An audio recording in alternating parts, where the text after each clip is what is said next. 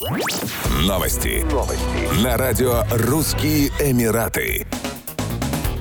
Совкомбанк запустил куплю-продажу наличных дирхамов Объединенных Арабских Эмиратов. Валюта предлагается клиентам как в инвестиционных целях, так и для туристических или деловых поездок в ОАЭ. В Совкомбанке добавили, что дирхам – одна из самых стабильных валют в мире. Ее курс зафиксирован к доллару и не менялся с 1997 года, когда был установлен на уровне 3,67 дирхама. Руководитель Департамента клиентских операций на финансовых рынках Совкомбанка Филиппа Грачев пояснил, что рассчитывают на широкую аудиторию, поскольку при перерасчете курса дирхам интереснее доллара. Наиболее широкое распространение среди валют на российском рынке сейчас получит юань. Сделки по купле-продаже наличных можно провести в Сбербанке, ВТБ, Альфа-банке, Совкомбанке, Россельхозбанке, Открытии, Азиатско-Тихоокеанском банке, Экспобанке и других. Ранее заместитель министра финансов России Алексей Моисеев заявил, что юань, дирхам и другие валюты рассматриваются в качестве альтернативы токсичным доллару и евро. Он отмечал, что дирхам за счет своей стабильности может быть интересен не только как способ расчета, но и как способ хранения стоимости.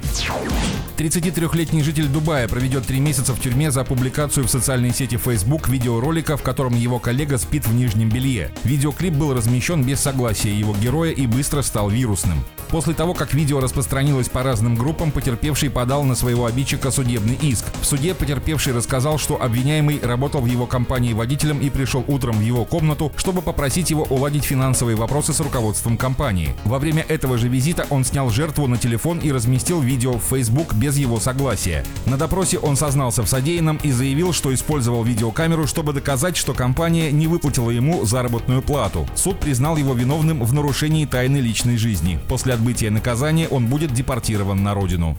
Еще больше новостей читайте на сайте RussianEmirates.com